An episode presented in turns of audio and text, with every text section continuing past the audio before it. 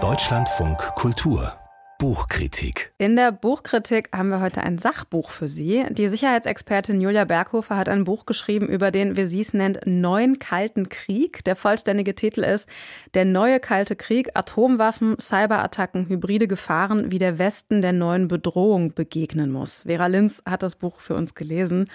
Frau Linz, in genau einem Monat gibt es zwei Jahre russischen Angriffskrieg in der Ukraine und genauso lange gibt es auch Debatten über den richtigen Umgang mit Russland. Es gibt auch Stimmen, die sagen, es braucht Verhandlungen, um den Konflikt zu beenden und Menschenleben zu retten.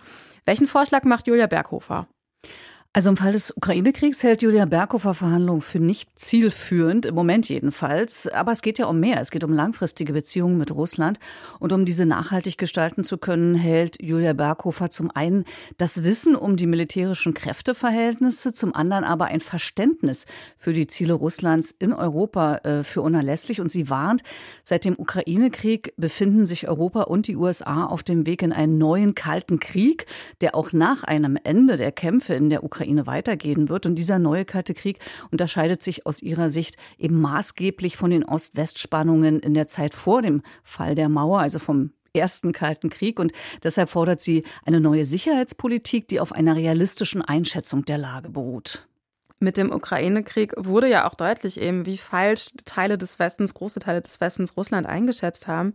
Ist man denn auf eine Sicherheitspolitik, auf eine neue Sicherheitspolitik überhaupt vorbereitet? Ja, also im Grunde nicht oder sagen wir mal äh, nur sehr schlecht und äh, wie weit der Westen nach 89 diesen realistischen Blick äh, hat vermissen lassen. Das zeigt Julia Berghofer in ihrer, wie ich finde, sehr guten Analyse der Russlandpolitik der letzten Jahrzehnte. Ihr verheerendes Urteil lautet, da hat es an einigem gefehlt, also nämlich an militärischer Ausrüstung, an strategischem Denken und an einem klaren Russlandbild. Und deshalb ist es dann auch immer wieder zu gravierenden Fehlentscheidungen gekommen. Die beschreibt sie detailliert. Also man hat zum Beispiel schon in den frühen 2000er Jahren besondere Maßstäbe an Russland angelegt. Man hat also weggeschaut, wenn es gegenüber der Zivilbevölkerung zu Menschenrechtsverletzungen kam.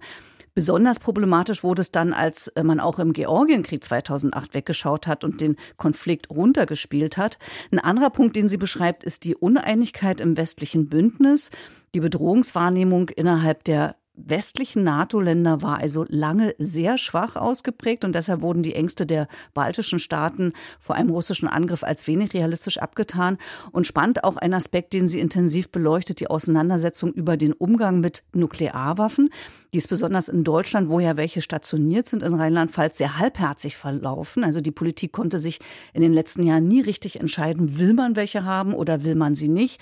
Und außerdem hat es dazu auch keine öffentliche Debatte gegeben. Und darum meint sie, ist die Expertise zu diesem Thema in Deutschland, aber auch in der NATO zurückgegangen. Und ihr Fazit lautet, der NATO fehlt es schlicht an einem nuklearen IQ.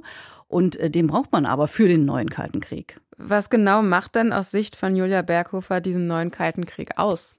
Also nukleare Abschreckung spielt auch in Zukunft eine Rolle. Das bleibt sicher gleich, aber eben nicht nur, sagt Julia Berghofer. Die hat das Ganze so einer Mischung aus persönlichen Einblicken aus ihrer Arbeit als Analystin, aus theoretischen Überlegungen und vielen Beispielen aufbereitet. Und wie ich finde, dieses komplexe Bild dieser Bedrohungslage, in der wir uns gerade befinden, sehr äh, verständlich äh, zusammengesetzt. Anders ist zum Beispiel, dass sich Russland zwar immer noch als Großmacht sieht, ökonomisch aber schwächer als zu Sowjetzeiten ist und von China China abhängig ist.